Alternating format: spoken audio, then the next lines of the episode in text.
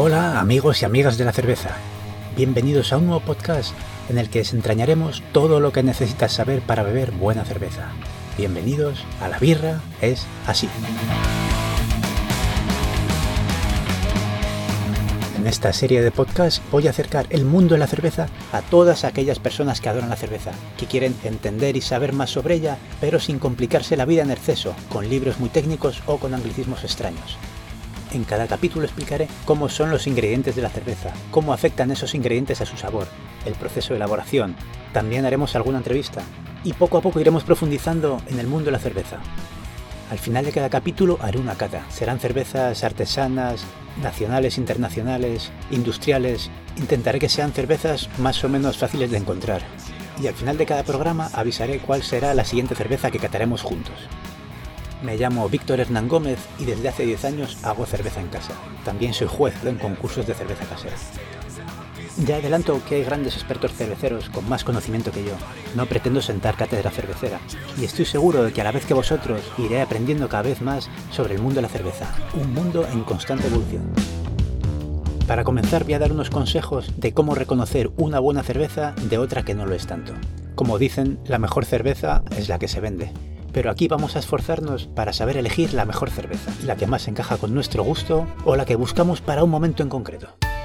Como primer punto, tenemos que olvidarnos de los premios que ha recibido la cerveza. Los premios pueden servir para animar al cervecero a seguir por el mismo camino, pero a nosotros como consumidores nada nos garantiza que la cerveza premiada es la misma que tenemos en la botella. Como segundo punto, olvidaros también de los trucos de marketing que pueden utilizar para llamar nuestra atención como consumidores. Por ejemplo, que si el cervecero ha realizado una elaboración en colaboración con un famoso cervecero artesano americano, que si el cervecero ha participado como juez en un importante concurso a nivel internacional, que si el cervecero abraza árboles por la noche antes de hacer cerveza. Cualquier reclamo ajeno a la cerveza nos tiene que dar igual. Para nosotros es simplemente ruido. Recordad que buscamos la cerveza perfecta, para un momento en concreto. A nosotros como consumidores la única estrategia que nos interesa es la que invierte en mejorar la calidad de la cerveza. Como tercer punto, la cerveza sin filtrar tampoco es garantía de éxito, al igual que una cerveza pasteurizada tampoco lo es. Simplemente nos indican si utilizan o no un proceso para hacer la cerveza más estable, es decir, que aguante más tiempo y soporte peores condiciones antes de llegar a nuestro vaso. Si la cerveza se consume cerca del lugar de fabricación en un tiempo relativamente breve a una temperatura lo más fría posible, no es necesario ninguno de estos procesos.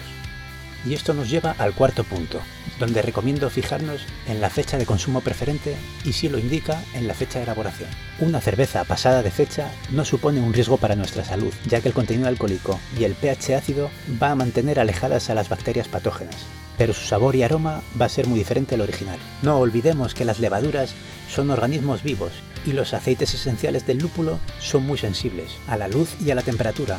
La fecha de consumo preferente en España suele estar entre 6 meses y un año, mientras que en Estados Unidos cervezas muy lupuladas ponen fecha de consumo preferente incluso de semanas.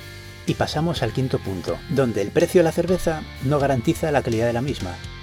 Puede tener un precio caro por ser de importación, porque tiene una cantidad exagerada de lúpulos, porque tenga una guarda prolongada, tenemos que pensar más en el estilo de cerveza que nos apetece beber. Como sexto punto, vamos a dejar calentar la cerveza. No digo tanto como la litrona de supermercado, pero sí que esté alrededor de los 12 grados. A partir de ese momento empieza a mostrarse la cerveza tal y como es. Cuanto más fría te recomiendan beberla, más tiene que ocultar. Como séptimo punto, vamos a intentar dedicarle tiempo a la cerveza. Antes de beber, vamos a olerla. Las veces que hagan falta, despacio, bebiéndola sin prisa, dedicándole un tiempo y prestando atención en lo que aportan los cereales, los lúpulos, la levadura. Deja que se caliente en la boca y fíjate en el retrogusto, el amargor que te deja la cerveza, la sensación final en la boca. De todo esto ya hablaremos más adelante. En el octavo punto quería hacer referencia al sabor, que siempre tiene que ser agradable, nunca debe recordar a productos químicos o artificiales. Puede que sea un estilo al que no estemos acostumbrados, pero ante eso debemos buscar información. Y como noveno y último consejo, olvidaros del aspecto visual de una cerveza. Siempre es de agradecer que tenga un buen aspecto, que tenga buena formación de espuma, buena retención, el tamaño de la burbuja, si es turbia, cristalina, pero eso no lo es todo, por lo menos para empezar por ejemplo las cervezas inglesas, que algunas se sirven templadas y sin espuma, y que no podemos dejar de disfrutar de la maltosidad que tienen. La turbidez de una cerveza también puede ser característica del estilo, como por ejemplo una Hazy IPA o una Weizenbier, cerveza de trigo. En las cervezas con alta graduación alcohólica, ese alcohol dificulta la formación de espuma, y no por eso vamos a dejar de disfrutar de una Imperial Stout en una noche de invierno, después de cenar, de postre. Respecto a la formación y retención de espuma para evitar la oxidación, yo no lo veo tan claro porque salvo que se trate de una doble IPA con una carga brutal de lúpulo, dudo mucho que seamos capaces de percibir una oxidación en una cerveza en el tiempo que tardamos en bebérnosla. A veces también nos encontramos cervezas que hacen geyser al abrir, es decir, que se vacía la cerveza de espuma y no pudiendo beber casi ni un trago. También puede ocurrir que sepa agria, ácida, áspera, desagradable. Todos estos son defectos de elaboración. No vale que te digan es que es una cerveza natural, es una cerveza artesana, está sin filtrar. No, estos son defectos de elaboración. La cerveza tiene uno o más defectos. Por tanto, durante una temporada no repetiremos de cerveza. Soy partidario de dar una segunda oportunidad a cervezas que han tenido algún problema en el pasado, pero no muchas más. Y esto ha sido todo por el momento. Espero que te haya parecido interesante y nos vemos en próximos capítulos. Por favor suscríbete, opina y recomienda. Estoy seguro de que juntos haremos de este mundo un mundo cervecero mejor. Gracias y salud.